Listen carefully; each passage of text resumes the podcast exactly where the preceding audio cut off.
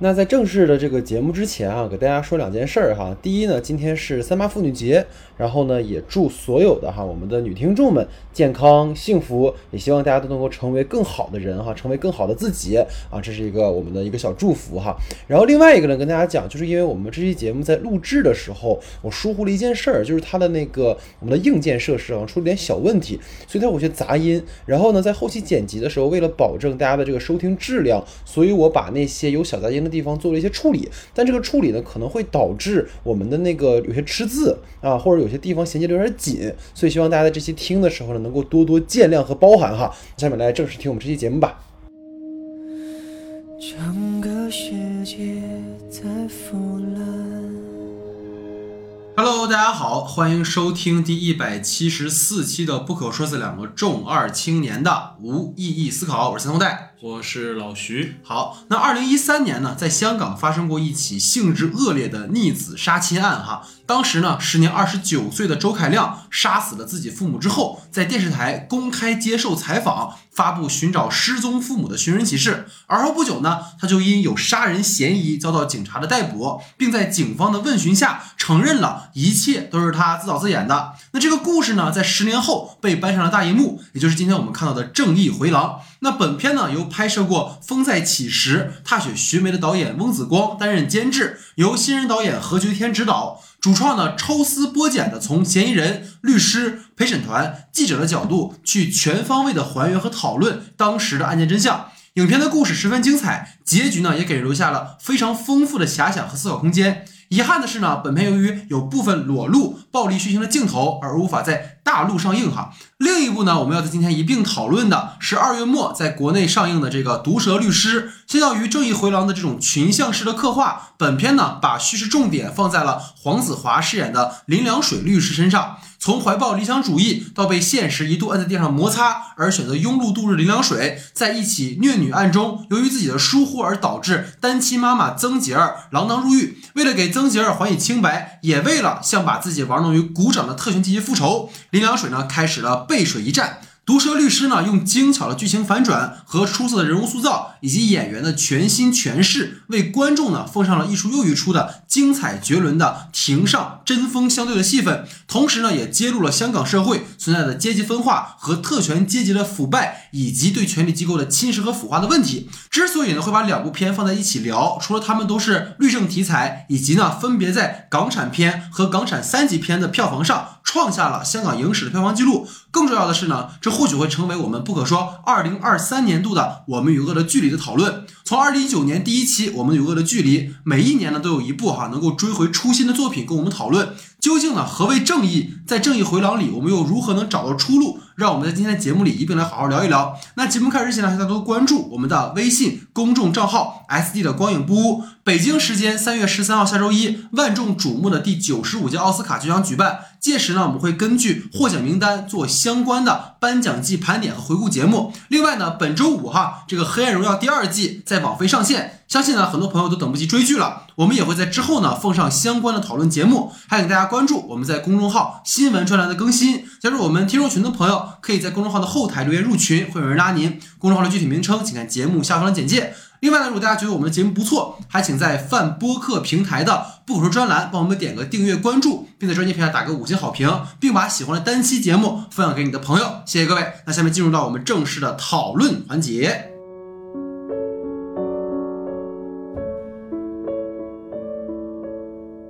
好，下面进入到我们的话题讨论环节啊。那今天跟往期呢不太一样，因为我们聊的是两部片，所以在正式进入到我们两个人各自的话题之前呢，我们来。把两个片子放在一起比较的聊一聊哈，我们第一个话题是这样的，就是关于《毒舌律师》跟《正义回廊》的异同点，我们来一起讨论。那首先聊聊这两个电影相同的地方吧，老徐你请。对，我觉得首先两个影片比较相似的地方，就是他们都是在一个相对于来说一个社会热点事件围绕着他们进行的，而且这个社会热点事件其实也等于能够在香港的。呃，民生中啊，引起大家的一个迅速的一个讨论发酵发酵，同时也是他们的一个故事的一个开端，甚至是一个起点。那么其次呢，我觉得第二点呢，就是他们里面对于法庭戏的展现是比较类似的，因为呃，我们刚才也在前面说过，这是一个律政片的一个类型，可能里面有非常多围绕着香港法庭或者香港法律制度的一些去讨论啊、当然细节我们就不在这里说，可能后面还要讨论很多啊。然后第三点，我觉得同样的就是他们其实在试图围绕着当下的香港的陪审团制度，对呃，有更深度的一个探讨或者是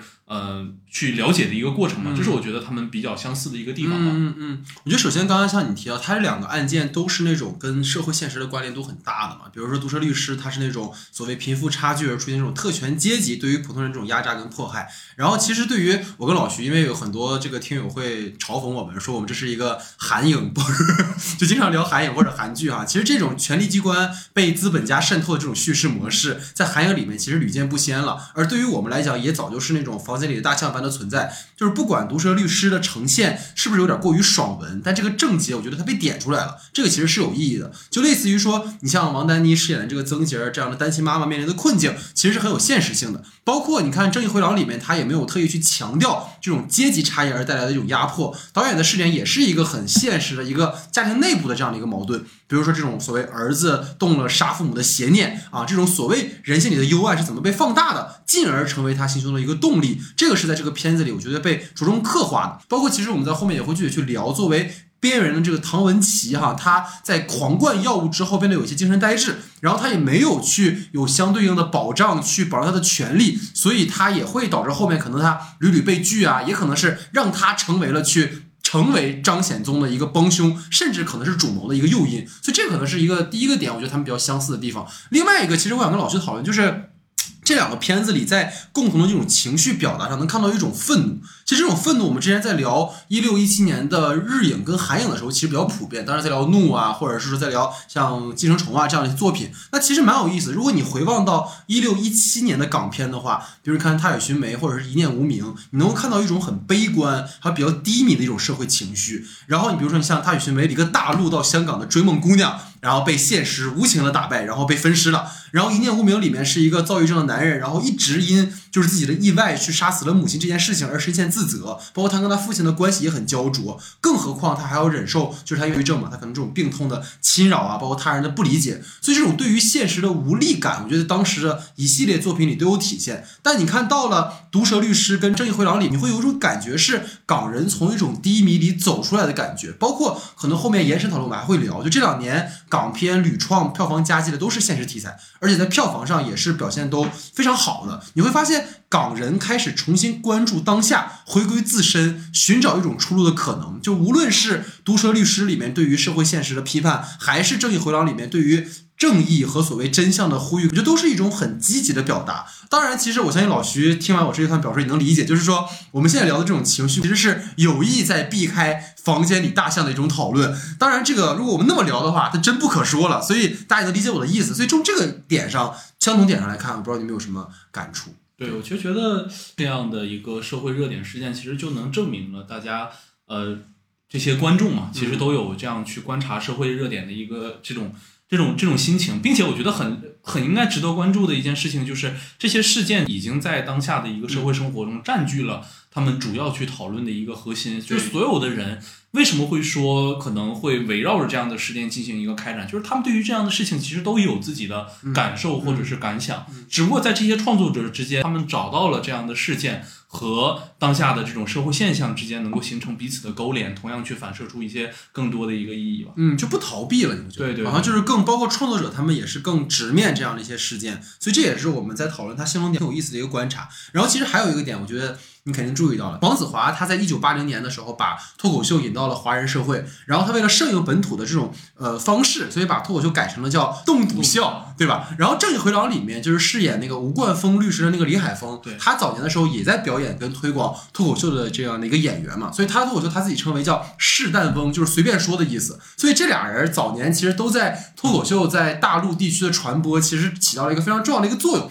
然后今天他们俩都演律师的形象，其实我还挺想看他俩一起打官司。子，你知道，就感觉还挺有意思啊。所以这个是关于两部电影的相同点。那么接下来老师可以聊聊这两部电影的不同点。对，我觉得不同点的话，其实还蛮多的。然后我想说一个，就是我自己最感受最深的一个部分吧。我觉得在整个《毒舌律师》里面，它更围绕的是这个律师个人成长的一个弧光，甚至对对于他来讲是一个非常核心且重要的一个事件。但其实，在《正义回廊》里，我觉得它更多的是对于一个司法也好，或者是体制也好的一个探讨。嗯反而里面的所有人物都不是他的一个叙事重心。哦，我这里用的是重心，而不是中心这个词。我是觉得它的方向上可能和在《毒舌律师》里去玩人物的弧光是有些不同的。它可能更强调的是一个现象也好，或者针对于这个现象，把所有人物罗列出来之后，对于他们讨论的只是他们能够带来的这些人物啊，他们所能够带来的对于叙事部分的一个文本上的一个影响。这个还是我觉得对于我个人而言非常吸引我的一个地方，因为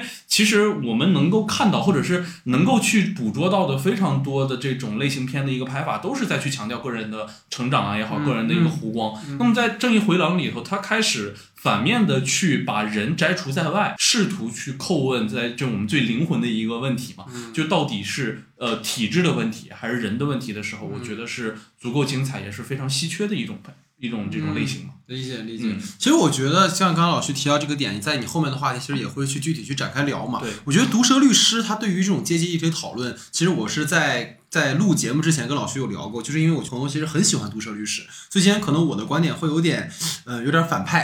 的意思，就是他这种讨论其实很二元化。当时我看完之后就有一种这种感受，但当时不知道该怎么把它总结成一种可以跟大家讨论的一种一种话语的表述，所以今天其实想跟老徐包括跟大家都来讨论这个点，就是我觉得在毒舌律师里面，主创其实有极尽能事的渲染中家作为那种特权阶级的一种恶，就于这种脸谱化的呈现方式，其实能够非常有效的建构起情节上的矛盾和提升我方对于正义追求的一种正当性。但我觉得这种呈现方式其实有点太过于直白跟简单。我有一个非常不严谨的观察，老徐可以指正，就是一八一九年的时候，我们看《寄生虫燃烧》，就是过去那种被脸谱化的富人身份，其实已经开始被解构跟祛魅了。包括《寄生虫》里面那句很经典的台词嘛，“因为有钱，所以善良”。就是我会觉得人家在写这种贫富差距跟现实议题，已经进入二点零时代了，但我们其实还是附庸在一个仇富的心理上，所以这个其实是我不太满足的地方。包括过两天的那个《黑暗荣耀》的第二季，以及上一季的那个财阀家的小儿子，其实都在强强调的是财阀内部的一个结构，或者是一个外部人员打入内部的这样的一个关系。所以我会觉得，可能在这个意义上，我会觉得毒杀律师的毒舌律师走走窄了。对，其实就是关于阶级问题的讨论，把寄生虫定义为，我觉得定义为先锋肯定不是最佳的一个说法。是是，对，其实因为在他之前，就是他很多去 copy 的那个夏女，才说到了受到他的影响嘛。对。夏女包括火女，在前年的北影节的时候都看了。啊？然后我其实我个人感觉的时候，就是在八几年的时候，嗯。其实就林长树导演就已经在借由这个富人家也好，嗯阶级问题也好，做出了很全面的一个展现。对，那里面男男主人就他都不是坏到极点，嗯。他是干净到极点，就是他就是有钱。嗯，他就是能够把所有人凌驾于你之上，他反倒没有恶意，他对所有人都抱有着极大的善意，但就是控制不住自己，对吧？我觉得，因为在他眼里，可能你是我们的嗯、呃仆人也好啊，或者是你是我家的管家或者是保姆也好，他就有着一种天生的那种剥削性。其实那种东西呈现出来的时候，反而是更加残酷的。但是我觉得这恰恰是在《毒舌律师》里面，你要说无法回避的一点，就是他要形成个人弧光的时候，他一定要有一个惩恶扬善的这样的一个形象去，处理他，因为呃，这个人的我们说他的反面弧光也好，或者是对于他的一个反向事件也好，嗯其实就是可能嘴有一点坏也好，平时的生活习惯不太好也好，嗯就是这样的一个身份。但其实没有借着这一点去给这个人更多的这种。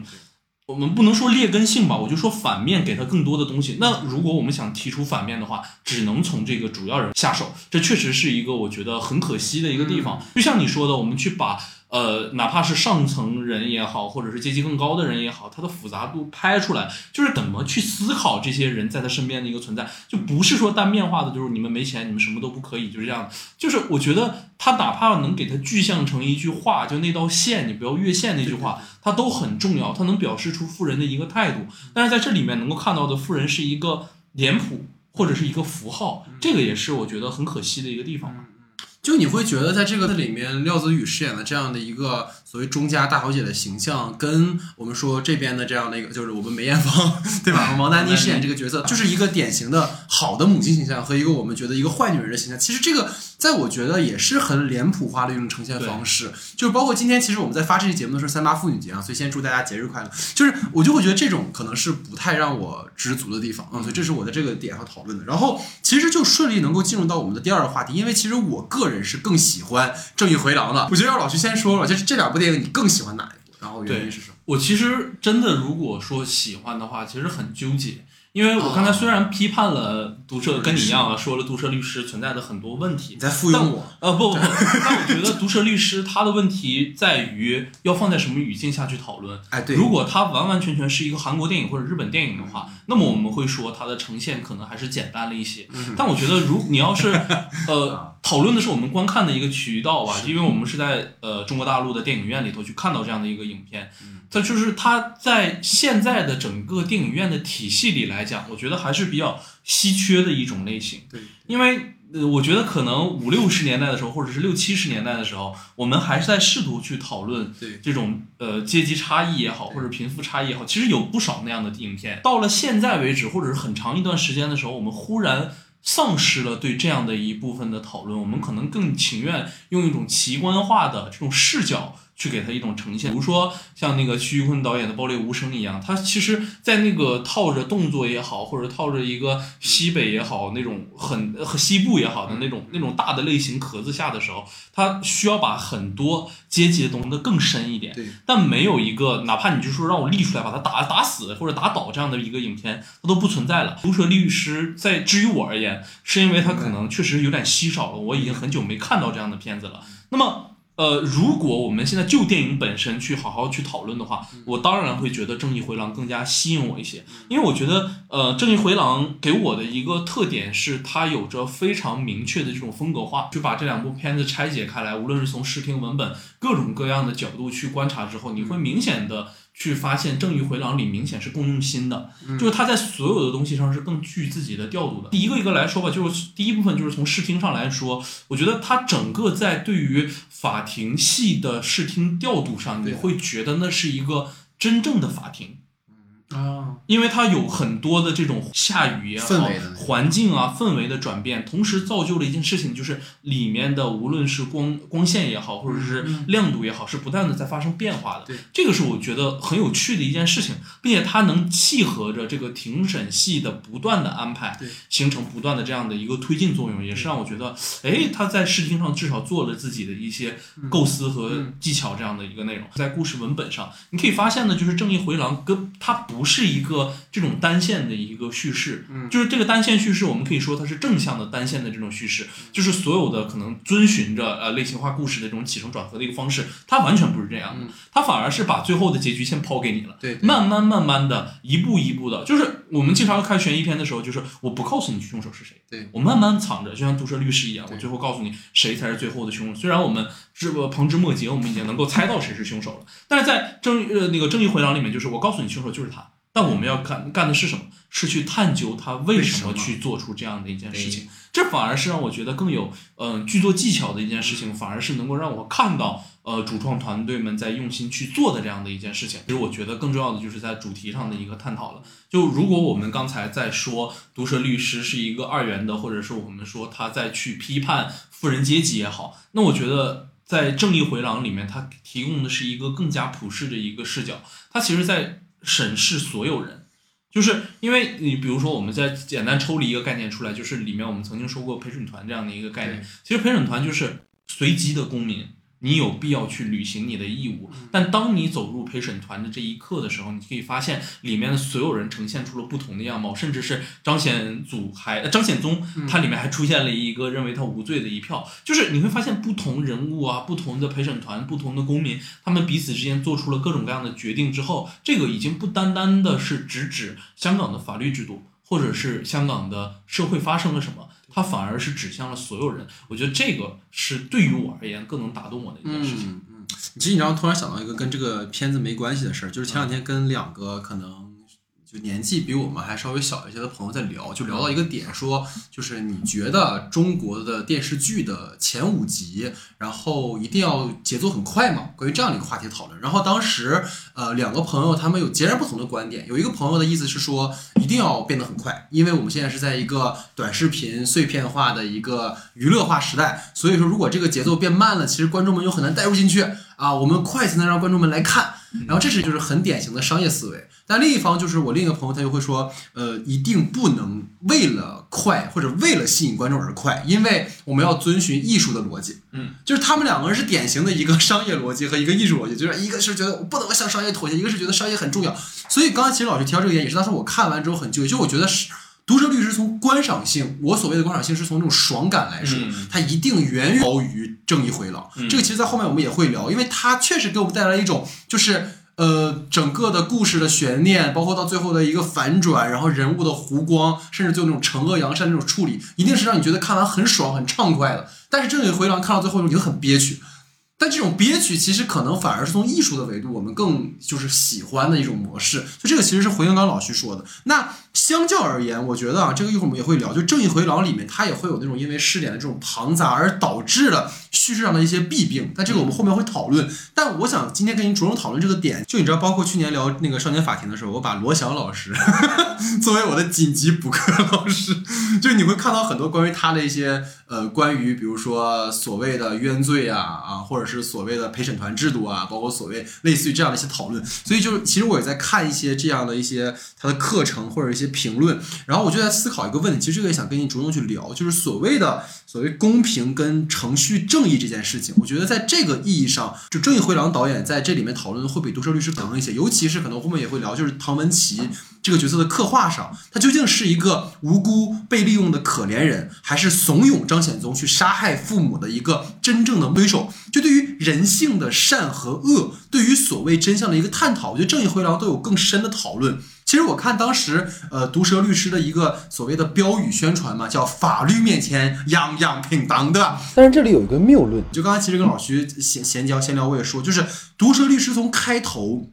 其实就有导演很强的一种倾向性。就包括在道德层面，一直是在保一踩一的。我觉得，当然这是一种所谓叙事策略，或者是一种塑造角色的方式。但我相信，所有的观众在审判结果出来之前，就已经做好选择了，就是钟家没一个好东西。有钱人果然是欺压我们普通老百姓的，他们就应该受到法律的制裁。就说到这儿，我觉得会有朋友误解我的意思，我稍微解释，就是我觉得我的这段表述，并不是说要替那种所谓特权阶级去洗白，然后也不是说要苛责一部商业类型片一定要做到如何如何，而是我觉得刚。才老徐也提到了，这部电影在同类型里面的稀缺性，让它值得我们嘉奖。但是在未来的同类型作品里面，我们能不能去去掉一些脸谱化的标签，去落地的塑造一些活的角色，而不是说去借由一种社会上弥漫的仇富心理，或者说对富人的一种意淫想象，去顺撇的写一些丑角？这个其实我觉得是有失偏颇的。所以我就说我要引用罗翔老师那句话，就是离开了程序，人靠着狂热跟激情追求的正义。是一种更大的不正义，就是毒舌律师引导着观众的这种道德判断，去烘托一种一边倒的情绪。其实你会发现，大家在所谓的程序之前，早就已经凭借狂热跟激情做了决断。因而我会觉得，你看毒舌律师里面，我们有很多觉得大家会吐槽的点嘛，就是那种神乎其神的证据取证，包括反转的这个包容度，大家都大家都很高，因为。证据其实不重要了，大家已经认可了、认定了，钟家就是大 boss，就是正义回廊可能做的更高级一点，就是我当时在看唐文琪的整个的这个故事的他的单线故事，就会觉得很像就是美国上世纪的那个世纪大审判里面那个辛普森一样，就是即使证据都指向他是主谋，但是在法庭的博弈里面，在所谓的程序规则的框架里面，他依然是被判无罪的。所以这里又引用，就当时我在看罗翔老师的那个。呃，课里面他提到，就是美国的呃最高法院的大法官道格拉斯说了一句话，就是正是程序决定了法治和随心所欲或反复无常的人治之间的大部分差异。只有严格、呃坚定的遵守法律程序，才能现法律面前人人平等。所以这也是我为什么说更喜欢《正义回廊》的原因，就是即使有在去刻画角色更私人的经历，导演也没有去强烈的把个人意志跟取向加在里面，就你会觉得导演在电影的时候像一个浮世绘一样，去把这个画卷铺在观众的面前，去任由大家去凭借已有的证据跟个人的过往经历去评判善恶。这个是我觉得他更能体现法治精神的部分。就当然了，我跟老徐都不是法学生，我们也不是从事法律相关工作的，说的可能有一些门外汉的地方，所以请大家多多包涵。那接下来进入到我们的个人话题部分啊，在讨论完异同点和我们更喜欢哪一部，那我们今天的第一个个人话题由老徐提出，你请。我觉得相比《毒舌律师》给我们呈现的，就是刚才所说的结尾是谜题，然后我们追寻着这个谜题，跟随着林良水一直走到最后，嗯出现了有罪之人得到惩治的过程。那么在《正义回廊》里头，其实导演用了一个相反的方法，他就是在谜题开头的时候就已经把它盘带而出了，去探究真相之外香港民众们的一个视角，这两种截然相反的。呃，结构也好，或者是叙事重心的一个不同，其实还非常好奇一下你的看法。嗯其实刚才老徐已经在那个 前面提到过这个点了嘛，，对这是只是他的一个观点。对对对。其实我觉得《毒舌律师》刚才你也提到，就他那个结构故事的方式是很传统的类型片的处理方式。就是主人公他的团队啊，抽丝剥茧的探求案件真相，然后惩恶扬善来完成一个在类型意义上的情绪满足跟正向反馈。我觉得《正义回廊》在这一点它是反着来的，它是一种解构的方式。就是你刚才其实也提到，重点不在案件本身的曲折，而是深入到相关联的诸多角色里面去撕掉那个标签，去探讨人性的的幽暗和我们经常回避的部分。其实我有刚才你也提到一个点，我觉得也可以再讨论，就是我觉得就两个导演都有提到一件事儿嘛，就是庭上的审判举证的过程其实是非常漫长和枯燥的。就如果这个整个电影都聚焦在就是庭上的话，其实你很难拍出新意，或者说持续的抓住观众的注意力。然后你就会发现很有意思的不同点就在于，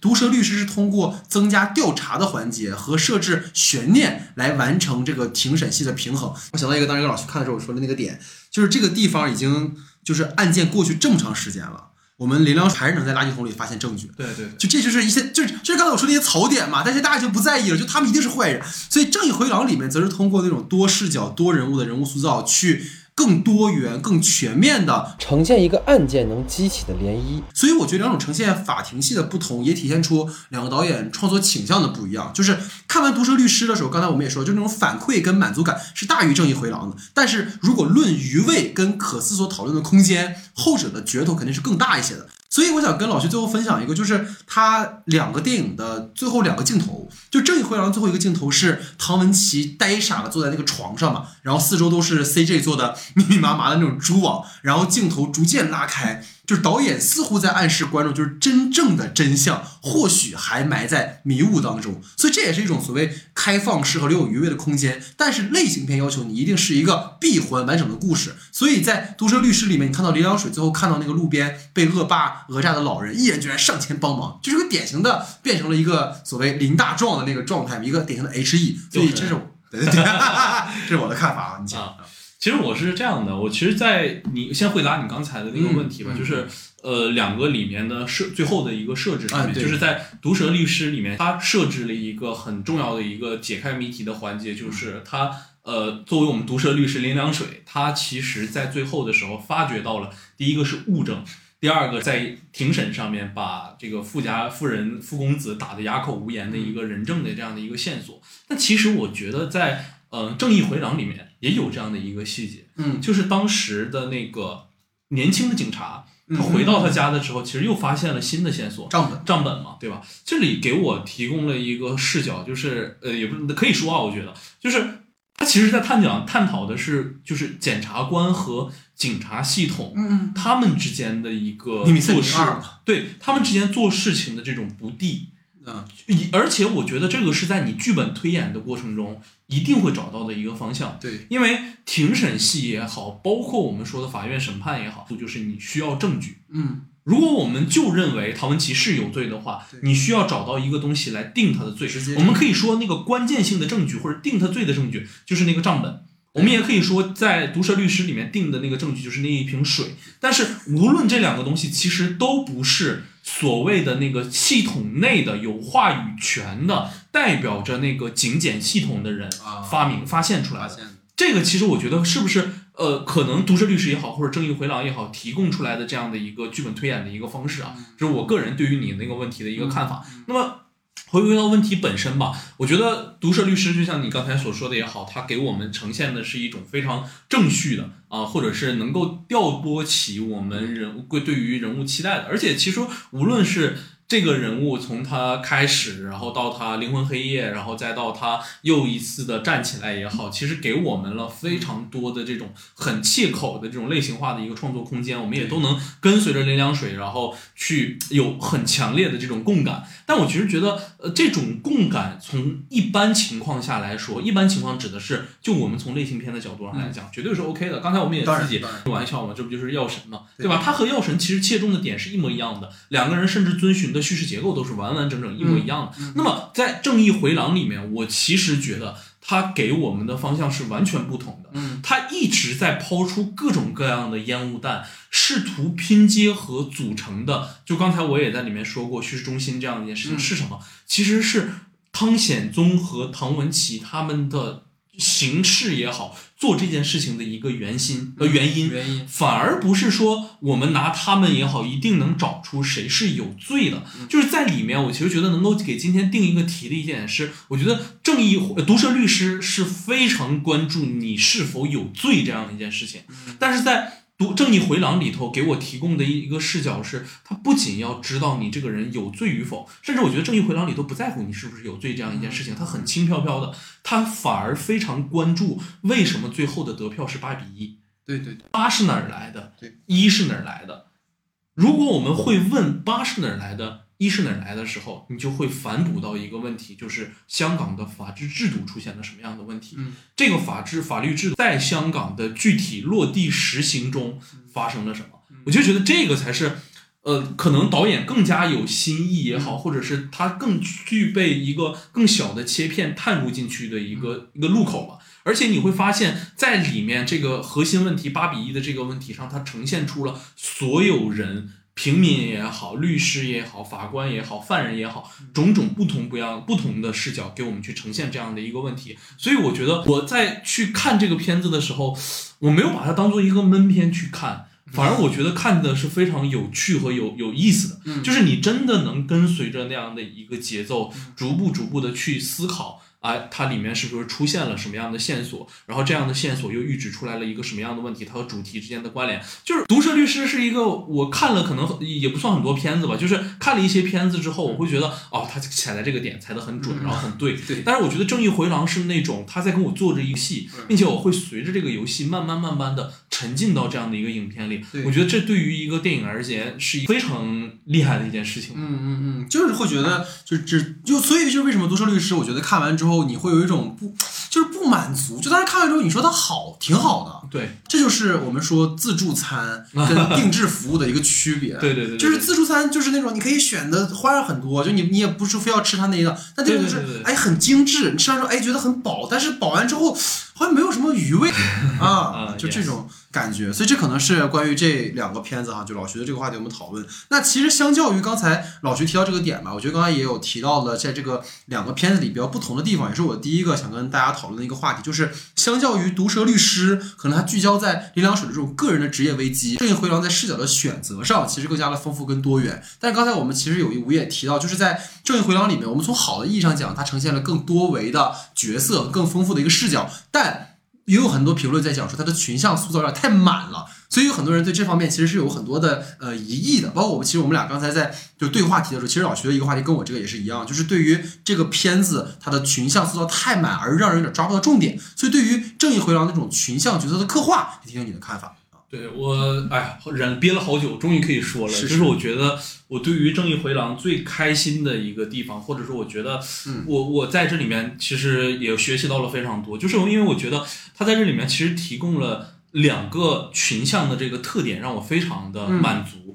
第一点就是它这里充满了年轻人和中年人也好之间的对峙，这个东西非常重要。就是因为这里面无论是陪审团。有年轻人，有老人，对。然后还是记者，还是警察，又是一个年轻的警察和一个中年警察，他塑造着这种非常强烈的具有话语权或者具有行业经验的人对于年轻人的这种，你会发现所有的这种年轻人全部都是站在背后观察的那样的一个视角，他们没有话语权，甚至没有办法做到完完全全的主动。对，警察就是一个很细节的一件事情，就是那个年轻的警察一次又一次的想去终止对于唐文义的这种啊唐文琪的这种不公平或者是不公正的一个庭审的一个问询问问询的一个状态。他的但是每一次当他想去施以这种制止的行为也好，会被那个警察迅速的很粗暴的拉开。对对在那个记者身上也是，每当就是年轻记者想去问一些自己真正感兴趣的事情的时候，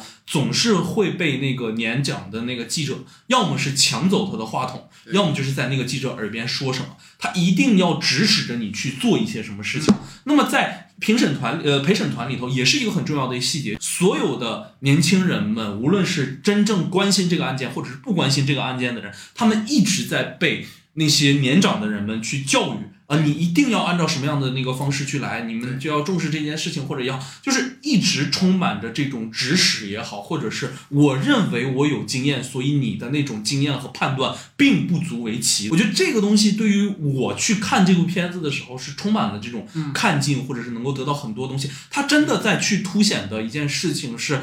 出现的其实不是阶级矛盾，出现的是代际矛盾。这个是非常重要的一个点，就是所有的年轻人知道了你的法规之后，你所有人在跟我说这个法治法规是正常的，是正确的，是对的。那你告诉我他在执行端出现的错误，你总会怪罪到年轻人身上，说年轻人你不理解，年轻人不懂。但年轻人真的去接触这件事情的时候，他会做到被所有的年长的人去指使，告诉你啊这件事不能这么做，不能这么做，不能做。那所有的事情没有执行落地，是因为年轻人的原因吗？是因为他们的错误吗？是不是因为一些人在影响着他们？这是我觉得非常感受很沉浸的一件事情。嗯那么第二件事情就是里面其实给了太多的人物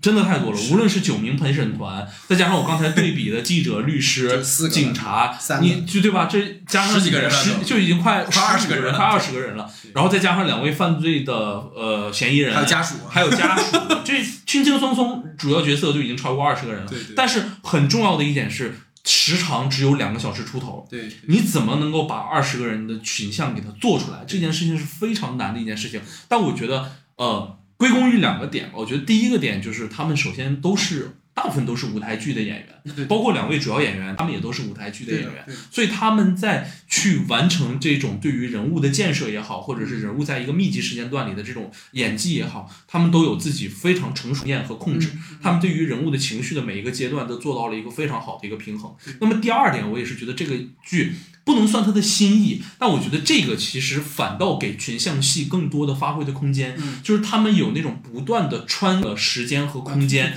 在同一现场。完成这个事件，来到案发现场的这样的一个镜头，其实你不要看那个只是一场戏，但是他把这个陪审团和犯罪分子放在一个空间的时候，他就能够呈现出这样的一个多样化的一个方向。因为里面，你比如说里面有一个陪审团里的那个女孩儿，她看到了当场的那个杀人事件，她一直在哕，一直在吐，其实就能够感受到她真的是不想和这里面的陪审团也好，或者是里面的这个案件也好，发生过多的这种纠结或者是缠绕。没办法，我要履行公民的义务的时候，我就要走到这样的一滩泥潭之中。所以你也能理解她最后投出那些票也好，或者是随大流，也是她的一个没有办法的一个选择。嗯嗯不是说，因为这件事情本身就是一个随机性的一个事件，嗯。找到你成为陪审团，那么你一定要对他有着一个很高的一个价值判断，你一定要实现自己的啊，对于公正也好，义义也好，正义也好，所有的这种发扬，我觉得并不是，它恰恰提供了这样的一个多样性，同时他在所有的这种群像角色的设定里头，没有给他一个最为核心的，你们所有人都要完成一个最高任务的这样的一个目对标。对它和传统意义上的群像还真不一样。嗯，它的里面最高目标是什么？只要我完成庭审就 OK 了。对。那么对于这些庭审这些群像的角色而言，那么我们在完成各自角色的任务的时候，就有充分的塑造自己的一个空间。我做也是做，我我摆烂也是摆，我卷也是卷，都有这种不不同的这样的角色的一个塑造空间，它不至于让所有人都非常情绪饱满的去完成这一次对于正义的一个审判。恰恰是这种你愿意去做，我不愿意去做，给了整个对于这个法律制度而言，或者是对于这个剧情而言更加多异性的一个空间，这是让我觉得很也也也是很精彩的一个事情。对对，其实刚刚提到这个点，我觉得两个就挺有意思。一个是你刚才提到那个代际的问题，其实你会发现那个年轻警察有触及到一些唐文琪犯罪的直接证据。就是他刚刚说了嘛，如果如果他那个会计的那个二级的那个书里写的东西是他一直在做的东西的话，那么他就不是傻子呀。对。那么就说明，但是其实当时那个警察就是这个，哎，不重要的证据就不要看啦之类的。所以其实这个是一个挺有意思的一个点。再一个就是你刚才提到舞台剧演员这个事儿。因为我有看到一个专访，就他有提到说，虽然那两位男主是舞台剧演员，但是他们在这次的表演里面其实是非常电影，就他们是很收敛的，就你会觉得他既有舞台演员的那种像你刚那种短时间的那种爆发力，然后又能去在一个影像的表达当中，他去收敛自己的表演，而不至于像舞台那么的外化。对，就这个其实是挺有意思。包括你说刚说那个张海宗那个演员，他确实是从头到尾，除了他那种幻想里的段落是那种比较大开大合的，他整个听诊其实整个人非常冷静。对对对。所以那个吴大壮不就说嘛？当你看到那个张显宗在听到说汤文琪无罪的时候，他那个表情是多么的不屑。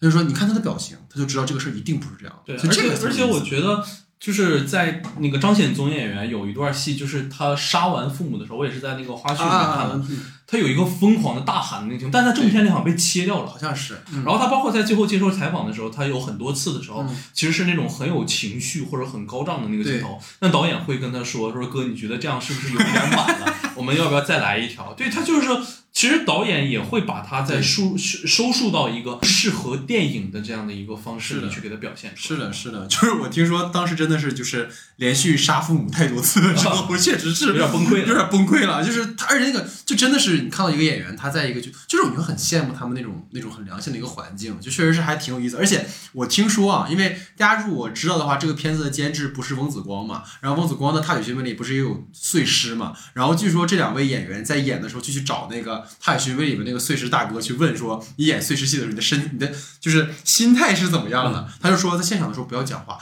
就沉默，就当一个那种那种透明人。”所以这个其实是我们聊了一些他的呃所谓花絮的那个部分。然后我觉得刚其实老徐这个点嘛，我最近一直有这种感觉，我觉得可能就是早年间全老师给我灌输了这样的一个 inception 的我的一个概念，就是你发现，当你看到所谓太满，而这个故事又很精彩的时候，你就特别希望它拍成一个剧。就它很适合拍成一个类似于《平原上的摩西》那样的一个限定剧集，就是就是每一集从一组人物出发，如果你仔细想想的话，也拍个六七集嘛，两个被告一集。被告人家属一集，律师团一集，陪审团一集，传媒记者一集，就感觉每条线都能找到一部专门讲他们的电影。所以当时在看那个陪审团的部分，就很像《十二怒汉》那类的那样的故事嘛。对，所以我觉得就是导演可能确实像老徐刚才提到，就想要的太多了。但我觉得，嗯，其实你刚才提到这个点也让我有词，就是我觉得可能记者这条线的目的也是为了去呈现代际冲突，但我会觉得记者这条线有点游离于在主线之外。就是你会觉得其他的几组人物还算是在一个故事框架下的，所以就比如说像记者这条线，像我们与恶的距离里面那个记者行业嘛，就是年轻的记者不太想把这种悲剧性的案件做大料，但是领导就是不听他的嘛，就这种瓜很适合瓜田里的茶们。但是遗憾的，除了我们看到年轻记者那种从头到尾抗拒的表情和结尾有意去带一下他的那个故事的那个庭审戏，我觉得其他的时候这组人物有点可有可无。就我觉得，因为。传媒对于案件的舆论导向的影响，我们在很多的电影剧集都有看到过。但是在本片里，你会觉得这个事儿好像没有太突出。但是我觉得，其实媒体行业对于案件的舆论风向的引导和对于大众的影响是非常的大的。之前大家如果记得的话，就老东木的那个呃理查德·朱维尔的《哀歌》里面，就是媒体已经把 FBI 和执法机关去定性。朱维尔是爆炸案元凶的新闻报道了出去，所以朱维尔即使想要翻案也显得很难，因为执法机关不想承认自己的调查和取证当中呢有这种失职的状况，也不想被媒体去扭曲抨击自己作为执法者的尊严，所以甘愿牺牲一个叫做朱维尔的可怜人。我觉得这种呈现其实也是可以做的很很丰富的，但遗憾的就是可能他作为这样的一个多视角的故事，它势必要牺牲一些故事线。所以在这个话题里面，也想跟老徐去具体聊一聊。《正义回廊》里登场的每一组具体的角色啊，那对于片子里面两位嫌疑人吧，我们先聊聊，就刚才我们聊他的表演嘛，就是张显宗跟唐文琪的塑造，你觉得怎么样？觉得显宗其实刚才已经说了这么亲切吗很多了，就是张显宗已经说了很多嘛，嗯 对吧？就是呃你，而且你可以发现啊，就是他和那个一三年的那个事件里头，他无论是从造型上面也好，他最后面对于电视节目的那个采访的时候，他脸上的微表情和他的一些动作啊、状态啊，嗯还有就整个的造型上来讲，其实非常还原的，嗯对。然后我就是对于他而言吧，其实我觉得他给了人物前史嗯和他幻想的一个段落。嗯其实整个片子应该就是围绕他和唐文琪去进行的嘛，嗯这个也是不用去多赘述的。但我觉得他的呈现上面啊，其实是真的挺精彩的。我嗯觉得、嗯就是把那种人和。就是那种人到了极端或者到了极度疯癫的时候，他仍然会被一些东西吸引，嗯。啊，或者是感化也好，或者是走能走到一条我们看似稍微正常一点的路的时候，嗯。你会觉得那个人物立得很实。嗯这个点就是在于他和他哥哥在张显祖嗯。在那个楼梯上那段戏的时候，其实做的很有这个这个这个张力的，就是他当时决定要杀他哥了。对，但是他最后在他哥说我要支持你的时候，他仍然选择啊，那今天太忙了，算了，下一次吧。就是这个地方的时候，你还是能够感觉到他仍然有很多的笔墨着身于他之上的，或者是他能够把这样的一个角色塑造的一个更完整。嗯那么第二个就是我觉得关于陶文琪吧，呃，就是很多人都说他今年能冲击影帝嘛，对吧？我觉得陶文琪这个角色塑造里面，就是真的是一个就是大道至简、大智若愚的一个感觉，看似很呆萌、很痴呆的这样的一个外表之下，但是你仔细所思索。里面所有的线索去面试也好，或者他呈现出来的精神状态和他在之后的种种行径也好，你其实发现他在人物上做出了一个非常大的这种高难度的转换，和转变。当然了，这个逻辑在《正义回廊》里头是没有给他呈现的非常完整的，嗯对吧？就是如果因为你刚才其实已经提到了伊斯特伍德、理查德·朱维尔莱格，我本来是准备在下一个话题说的，但你已经提了，我就把他拉上来说了。就是，但是如果我们只去围绕唐文琪去进行这个事件的拓展的话对，其实是能做出来的。而且我觉得这个演员完全能够胜任，他能够把这个线表制的更加的立体和明显，他完全可以。但我个人感觉吧，就是因为这两个这一个案件里的张显宗和唐文琪两个人是密不可分的，嗯因为我觉得导演可能更加感受我自己吧，我觉得我自己可能更加感受到的是，导演应该会对这个港人热议这件事情更感兴趣。港人热议，热议在什么？一个高智商的罪犯和一个傻子之间完成了这样的一个犯罪，这样的一个事件反而能够更吸引他。就是这种一体两面、这种制度下造就的这两个人的不同的这样的路径，我觉得反而是更加有趣的一件事情。对对。其实我觉得刚才你提到这个点，一个很有意思，就是其实张显宗的塑造是很难的，就是他，因为他确实手刃了自己的父母，道德跟法律层面他都是无可扭转的罪人，所以说导演其实很巧，就刚刚提的已经提到了，就是他没有刻意去让观众共情张献宗，而去探究恶滋生的原因。这个其实就是我觉得他在用影像的方式去践行我们说王赦律师的这种职业梦想，对吧？对，就是我们当然可以直接杀死一个犯罪的人，但我们一定要追问一句，他为什么会做这样的事情？如果没有深刻的反思跟思索，其实这样的悲剧会不断的重演。所以，其实我特别想跟你聊的一个点，就是导演在闪回去呈现张显宗就是童年的经历和他一些幻想的段落，比如说他父亲让他学钢琴，比如他的身高很矮，然后他出国之后可能会有被霸凌的情况，而被霸凌之后，父母并没有重视，让他变得很有很没有安全感，他可能急需要被关注。我觉得。导演特别好的去呈现这一点，而但他没有告诉你说，哎，你要认可他，他其实不是个坏人，他就是个坏人，他就是个罪人。但是他要问的是，他为什么会这样？包括你看他去面试那个色情片男主角的时候，就是啊，说我是个性爱大师，但实际上他没有什么可能相关经验。包括那个裸露的镜头里面，你看到他其实有就是下半身喷血嘛，他是什么意思？其实大家也不言不言自明了。所以就是包括张显宗，他幻想自己是希特勒，因为他觉得自己可能跟希特勒有很多共通的地方。如果大家了解的话，希特勒也是身高比较矮，小时候可能也被霸凌过。然后包括希特勒的父亲希望他考公，但是希特勒本人在成为一个画家。所以对于张显宗而言，就是希特勒最终成为了法西斯的精神领袖，他也希望就是憧憬自己能够成为一个强人。所以你会发现他不断的在。庭上的独白出现自己 cos 成希特勒的场景，还有一个小细节，我觉得就是张显宗他幻想自己成为希特勒的时候，有一个很性感的一个德国女摄影师在拍他，所以这可能也是一个他希望到异性关注的一种外化的展示。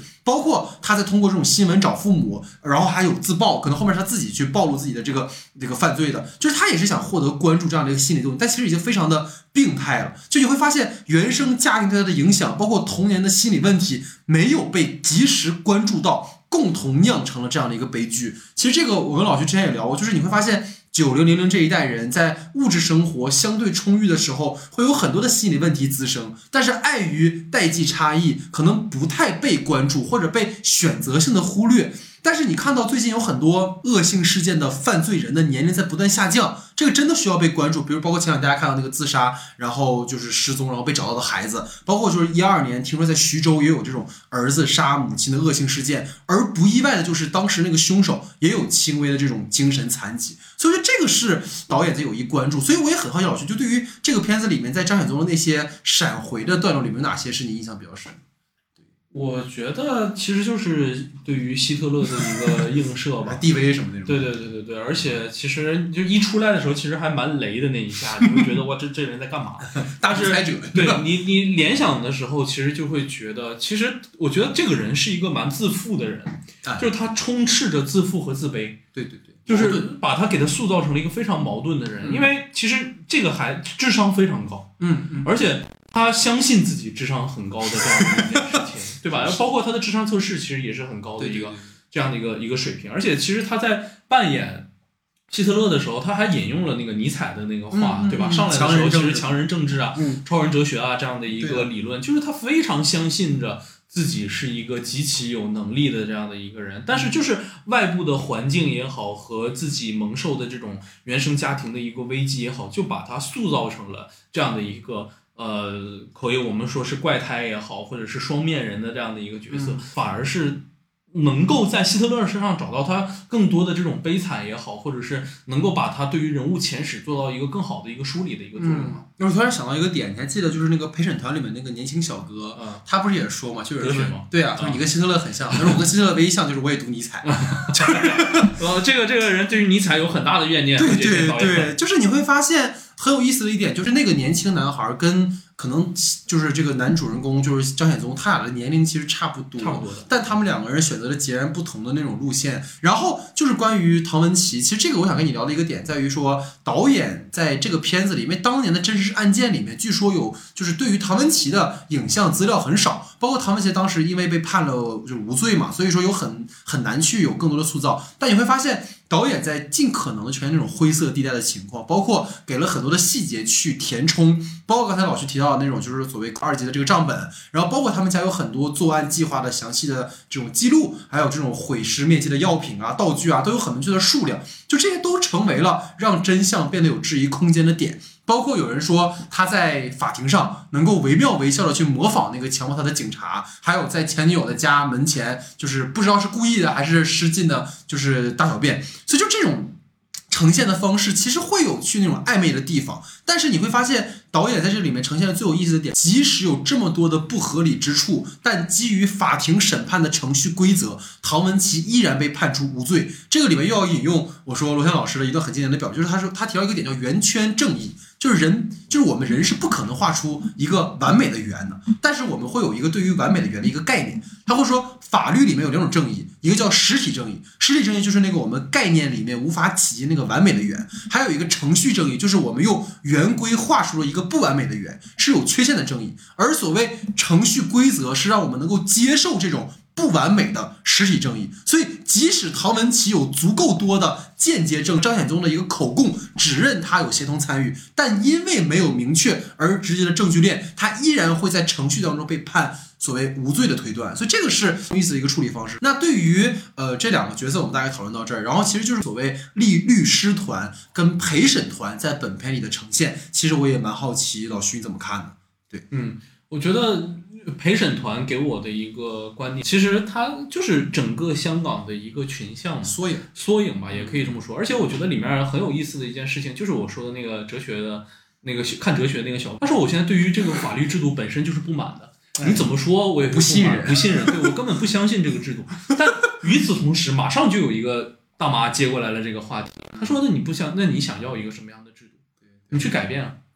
就是其实这个问题是很就是很多维的一个冲突，就是你会发现很多的时候，甚至在世界各地都会出现这样的一件事情。你掌握了社会中的话语权，推行事件的一个能力，同时你会问不满于现状的一个年轻人：“那你想要什么？你说呗。”对。对吧？但你有没有给他一个真的能实现他的一个渠道？对话真的能解决问题吗？这个反而是更重要的一件事情。里面陪审团里头，其实就是像里面所说的，无论你们是马上第二天去赌马的、美甲的，对吧？吃饭的都可以。但是在今天，你们一定要把这个判决给实现了，或者是有对得起自己的一个公民的义务。导演试图在把这些人啊往实现正义的这条路上去推吧。我觉得这样的一个现实。嗯，然后。关于律师的这个点的话，我其实觉得，呃，给我留下印象很深的，当然是那个辩方的那个陶文琪的一个律师和律师嘛，他就是像一个把庭审当做自己的一个 show time 一样，因为他也知道这个是整个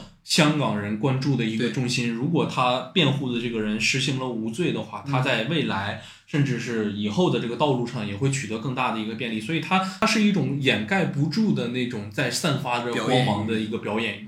对，然后那与此同时，我觉得张显宗的那个律师更强烈的一点，不是在于他在庭审现场之上。其实更理更强烈于他和张显宗之间的一个对峙的一个形态，他一直在用一种抽哥打昏的一个形式，让你其实他更像毒舌律师的那样的一个形象，他反而会在真正需要他毒的那一刻去亮出自己的那个毒牙，然后把张显宗这样的一个变态杀人狂都压在自己的这种威风之下，还是觉得嗯，可能更吸引我的是这样一个角色吧。但是说到最后，我我蛮想去聊聊那个控律师的啊。呃，我觉得那个就是身材很壮硕，然后看起来很像北方人的那种感觉啊。呃，但是他给我们的一个感觉就是，他虽然满口的英文，或者是呃想去实现自己的一个呃对于控方律师的一个要求，把这两个人打成有罪啊，或者是完成自己对于一个法律的一个践行。那你可以发现他的强势和他的专业度也好，是需要自己的那个小律师来进行一个平衡的。对，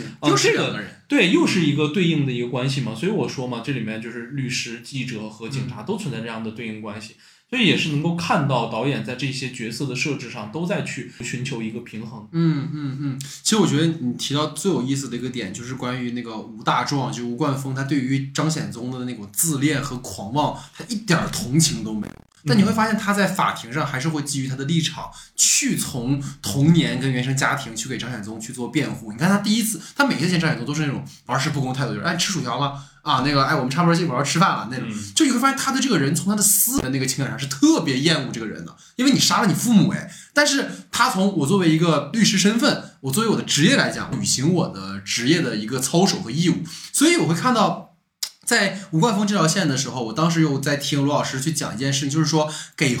就是给呃坏人做辩护的律师，是不是应该被批判、被唾弃、被谴责？这里其实提到一个很有意思，也就是说，人在未经法庭审判前都是无罪的，而作为法律人要做的事情是法律判断。就是我们经常会拿道德判断去审视一切，但实际上道德判断是用来律己的，而律师要做的其实是维护法律的正义。你会发现，吴律师其实做的就是这件事情，他就是在守护所谓的法律正义。就是我即使在我的私欲上我特别厌恶你，但是我在。公上，我还是要为你去打这个辩护。包括你刚才提到，就是呃，所谓尤加利的那个律师，他在替唐文琪辩护的时候，那种无法控制的表演欲和那种煽动情绪的能力，就一看到在法庭上存在事理逻辑上那种对冲和那种大打感情牌，就为了让陪审团被在主观情绪上打动的这样的一个招数。但是我觉得这个电影它最有意思的一点，就是你会发现，就包括在毒舌律师里也有，就是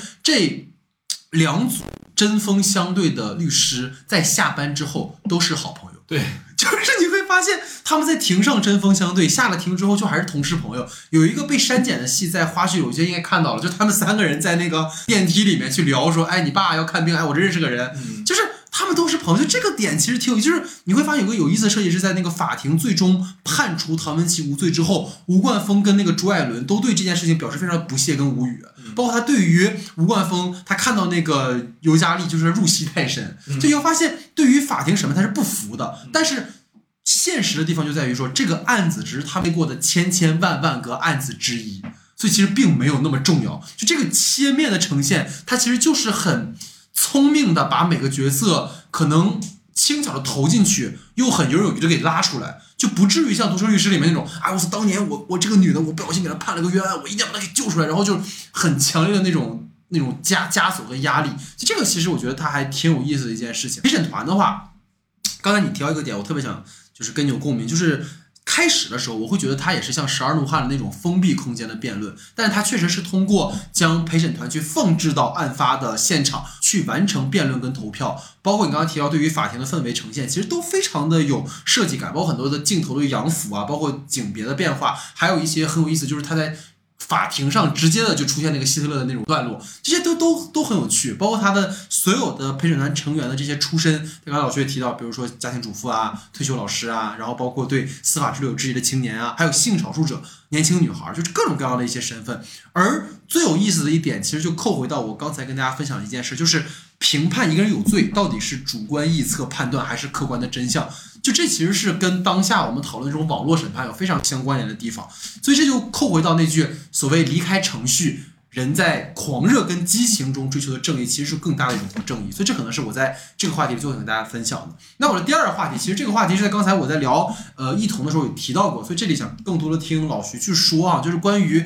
正义这个话题，其实贯穿了两部电影嘛。毒舌律师里就是说，曾经以为法律面前洋洋飘荡，对吧？现在就是穷穷人寒寒染啊。然后呢，林律师就是他这种慷慨激昂的发言里面，其实充满了对于不平等的阶级社会的一种嘲讽跟批判。而创作者天然的把贫富放在了天平的两端，通过一次成功的逆袭，实现了一种爽文的效果。而《正义回廊》里面其实没有对于正义的一个存在，就像导演说，刚刚你其实也提到，就是有律师的那个状态，法庭究竟是一个追求正义的地方，还是一个表演舞台？控辩双方以不同的论据说服陪审团，以左右他们的想法。导演其实希望借由《正义回廊》的一些庭审戏，去通过这样的戏剧性的审判，去让观众思考法律和正义的关系。所以，从两部影片对于正义这个话题的探讨，你听听老徐的分享，你请。对我其实觉得。呃，在我这里面一定要提到一个人，就是伊斯特伍德。我觉得，呃，正好也回答你刚才一个问题嘛。我觉得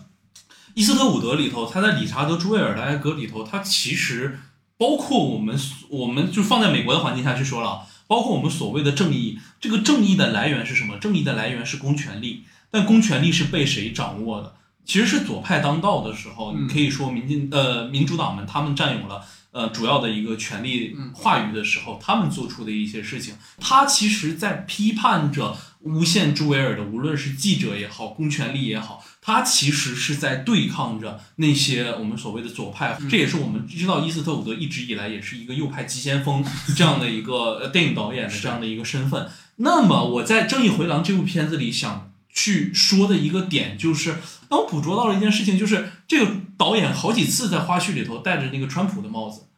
哦，呃，你这是我自己的一个观察，所以我就是在去想到关于这个问题的时候，联想到了，其实他这里面也在批判着公权力，嗯，呃，也在批判着法律制度。但是，但是，其实我们最核心的一件事情，就是关于正义的这样的一个话题讨论上，他其实在批判着香港存在的正义是什么。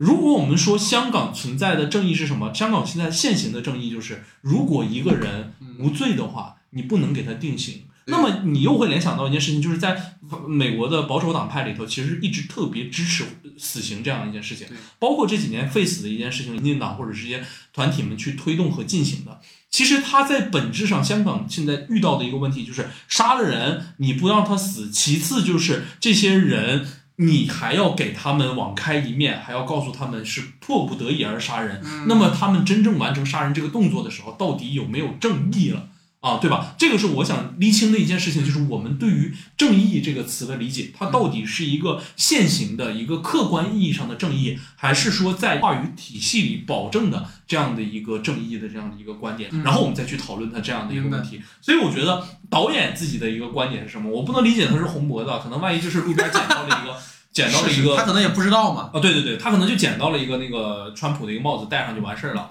但是我捕捉到的一件事情就是，他这里有和理查德·朱维尔埃格一样的去批判记者和公权力的行为。对的，因为在记者方向上，他无数次的去记录，他甚至在最后的时候还要再给一个，就是他们两个记者又一路追随着唐文琪一路回家，然后对他们进行采访的这样的一个过程，他们里面还是存在着各种各样的这种利益的纠葛，说明他压根儿落到底，他都觉得记者是一个不被他们所认可的，我们所说的社会舆论的一个代表，他始终觉得他们只是在挖掘对自己有利的这样的一个信息，吸引观众们的一个眼球。其次，就像你刚才说的，你说里面说到律师像一个。呃，star 一样闪闪发亮的站在一个我们所谓的公正义的一个舞台上，他把它当做了一个秀场的时候，其实也充满了一个辛呃辛辣的也好，或者是我们所谓的大家默就是看了片子都可能感觉唐文琪确实是有罪的，对但你仍然产生了自己的一个辩护和辩辩辩论，其实核心或者是本意上，你还是想为自己谋取一些利益。这样的一个观点之内，他对于我们现在现行的这种香港的正义，其实提出了这种无限的一个批判。那么又回到了毒舌律师里面说过，关于人人平等也好，或者是制造这种阶阶级差异之后，往往视法律而无故，这个其实就是相当普世的一个价值观对了。是，非常普世，就是现行的。我们刚才在讨论的就是现行的正义是正确的，或者他对不对？这些人的一个观点就是他们尊重法律。嗯，我们只是在法律的框架之下寻求对于自己更有利的这样的一个行为。但是在正那个毒舌律师里面存在的一件事情，就是有人压根儿看不起法律。对他觉得法律是可以为自己所用的一件事情。那出现这个的时候，如果你是一个正常的公民，你有着一定的正义感和对自己负责任的态度，你都会觉得这个人是不是应该被法律惩治。我觉得在正义呃回廊里面提供的一个舞台是，如果正义是可以被定义的话，或者是可以被塑造的话，那么正义又代表着什么？嗯，基本上就是把处理话题大概讨论到这儿。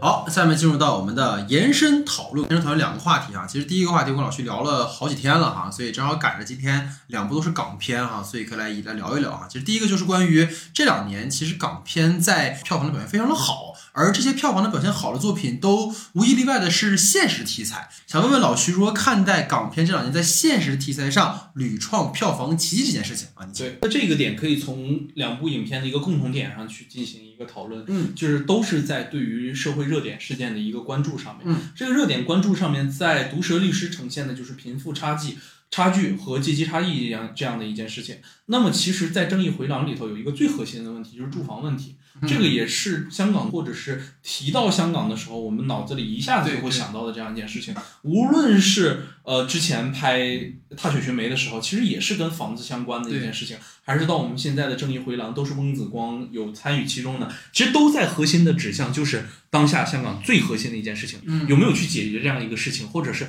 这样的住房问题带来了怎么样的社会畸变？嗯这个恰恰是我觉得呃能够在这样的一个现实题材里得到关注的一个原因。就这些事情是离不开香港民众对于当下社会的一个敏感程度的。所有社会事件、社会冲突、代际冲突也好，各种各样的事件的一个爆发都离不开这样的一个事件。那么，我觉得在这样的事件背后，能够感受到的，在这样的现实题材里头，有一很重要的事情，就是人们迫切的需要一个对于公平和正义的一个延展。通过这两个片子里，我都觉得有一件事情，就是可能核心事件吧，就是所有的这两部片子里的导演都在表述着这样的一个观点，嗯就香港人已经没有人救了，谁都救不了香港人。嗯，但是什么样的人，只有自己可以救自己。对，要去保护自己的法律制度，形成自己的法律意识，去保护我们的现行的社会制度。在现在这样的一个环节里头，保护香港的一个最重要的一个东西，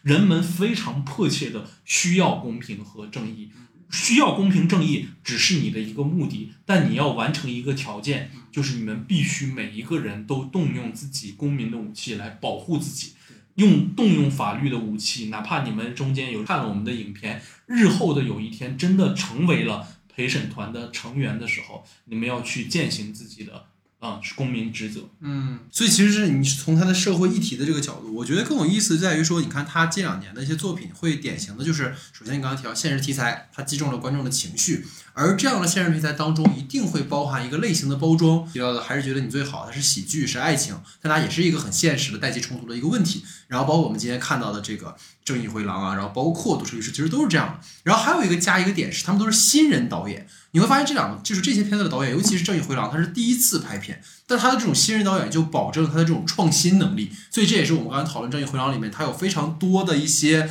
在拍摄手法里面的创新。然后再就是所谓的明星，就是所谓的票房号召力。然后我稍微做了一个回顾，这个其实也蛮有意思，就是大家如果发现的话，就是从两千年以来的香港电影的年度票冠，你会发现，无论是像《孤男寡女》啊、《春娇救志明》啊，还是《无间道寒战》啊，其实这一类的作品里面会有比较典型的几个大类型，而这些类型其实都是典型的一些，比如说爱情、警匪、动作、喜剧，而这些里面都会有很多的一些现实的议题的加入，比如说《无间道》里面当时所所谓的警匪的这样一个二元身份的这样的一个冲突，其实也跟当时的港人的一个情绪有关系。所以，明确的类型叙事加上极致的商业包装，可能它成为了港片去获取高票房的保障。但你会发现，这样的一些类型片，就包括当年为什么香港电影会衰落，除了我们所知道的一些客观原因以外，其实主观上也是因为他们过于同质化的作品创作，而导致了可能观众对于港片的这种激情变低了。像我们在聊漫威一样，它过于同质化和过于套路化的叙事，会让我们对这样的作品其实没有那么大的好感度和想去看。而你会发现在这两年会有很多的新港片。二二年你会发现，呃，除了《明日战记》以外，它是个科幻片。然后像这个还是觉得你最好，包括还有两部电影，一个叫呃《巨星养成记》啊，它是关注职场跟母子母子亲情话题的；还有就是以疫情为背景的一个创业题材片，叫呃《坎加辣》啊。这四部电影成为了当年的香港电影的年度票房前四。你会发现，就像老徐说他说的一样，他关注的是港人生活当中的现实问题。啊，无论是《巨星养成记》里的这样的职场女性，还是《坎加拉》里面的这样的一个疫情背景的创业，都有很强的本土性。而这种本土性，其实也是为了唤起港人的一种本土情绪、本土意识和主动去创造自己生活的未来的这样一种可能性。所以这可能是会成就啊，所以港片在现实题材的这样的一个范畴内会这么受欢迎的一个原因啊。所以我们今天来讨论一下。然后另外一个就是我们每一期都有推荐环节嘛，那既然我们今天聊的是律政系。那就想问问老徐有没有推荐的律政题材的电影或者剧集啊？你请回归本心吧，向前翻翻阅节目，回到第一期啊，开始开始搞这些，搞情怀是吧？就是不可说的起点，就是我们与恶的距离。我觉得这个人间 啊，明明你说，不要不要在结尾的时候这么恶心人好吗？对我其实觉得能够。带给我们很大的冲击，或者让我们意识到一件事情，就是我们可能在做这个剧之前的时候，我 我们的世界观也好，或者说我们对于正义的认知还是比较二元的，就是我们会觉得有正义和邪恶这样的一个区分，或者是面对某一个社会案件或者社会议题的时候，我们总是很迫切的需要知道答案是什么。但是我们觉我们在去到我们与恶的距离，甚至是看到这一部影片，看到了那里面。丰富的、生动的每一个人物和角色的时候，包括王赦律师也好的时候，你会发现，其实本身正义是一个特别难以去定义的一件事情，因为在正义之后面还有着真相，真相后面还有着真实。当然了，有的人确实是明知所明知不可为而为为之，但是绝大部分情况下，或者出现的一件事情是，他为什么去选择去触犯法律？他要完成的目的是什么？我觉得当下我们的一个共同或者是普遍的认知是，我们都希望有很好的生活，有很好的家人，然后陪伴，然后我们都可以在一起。没人不想拥有这样的一个生活，但他明知道这样的一切会让自己杜绝掉或者是远离这些生活之后，他仍然选择做出这样的事情。那这个选择或者是这样的一个契机和原因究竟是什么？他在去完成法庭线的探索之外的时候，其实。不断的去在跟随着王社律师的一个视角去回溯这样的一个事件，这是让我觉得很惊喜的一点。就是呃，老徐刚才提这个点其实挺有意思，因为我们当时我后来回想起来，那个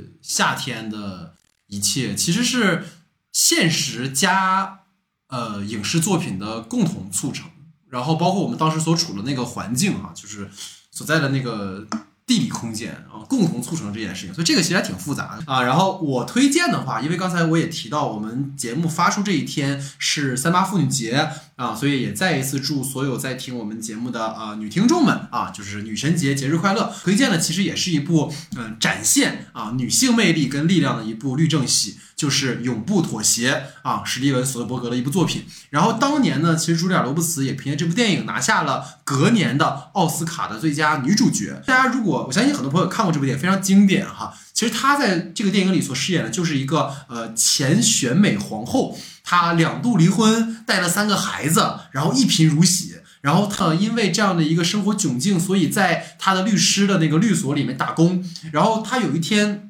就在整理东西的时候，发现了啊，在他的社区里面有一桩被隐藏污染事件，然后经由他的不懈努力，然后有很多的挫折在中间，然后最后他创造了美国史上同类民事案件赔偿金额之最的这样的一个结果。所以你会发现，在这个电影里面，导演一方面去展现了程序正义跟公平，另一方面也展现了一个女性她的能力和她的韧劲儿和她呃为了追求正义而做出来的努力。你会看到一个不服输、不认命，会让我们觉得不，它就不只是性别的问题，它会让每个人都可以证明自己的价值。无论你处在人生的哪个阶段，无论你是什么性别，无论你是什么种族，都可以去做这件事情。只要你相信，只要你愿意去做啊！所以这个其实是我觉得永不妥协，在可能我们说三八妇女这一天，然后又是我们今天这个律政的这样一个题材，非常值得推荐给大家去看的啊！所以这是我的推荐哈。所以综上哈，今天我们聊了这两部电影，像去年其实我们在聊《少年法庭》的时候也说啊，就是每一年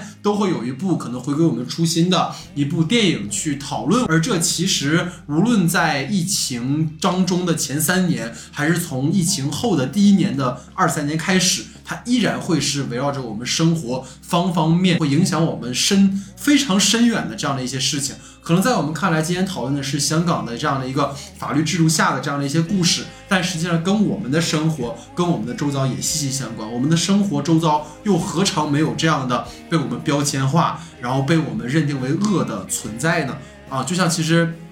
我刚才还忘跟老徐分享，就我最近在朋友圈，就今天我看到了一个朋，有两件事情让我很触动。一个是有一个朋友公开自己是呃跨性别者，然后他是一个男生嘛，然后他发了一个朋友圈，就是他穿的是呃女装，然后就打扮的还蛮漂亮的。然后他说他当时在发这个的时候就很担心会不会被人指摘说，呃你你怎么是这样，你变态啊什么的。但好像他得到的反馈是大家都还蛮支持他的，而与之相对的，我在微博上看到另一件事情，是一个女生说她呃可能不想结婚，她可能丁克啊，可能她对婚姻有她的看法，然后她的评论区就获了居特别之多的呃带有极强的恶意的评价。所以我们在今天依然在舆论场上，在不断的遇到这种所谓标签化、所谓的被嗯误解、被误读，包括我们的节目，老徐之前我们就聊说，在春节档的时候不断的被误读，但这可能就是我们当下和我们现实的环境，而我们也应该去为此去做一些努力，无论是大的或小的。所以这可能就是我们今天节目讨论的全部啊！所以非常感谢大家收听，啊，感谢大家的时间，我们下期节目再见，拜拜。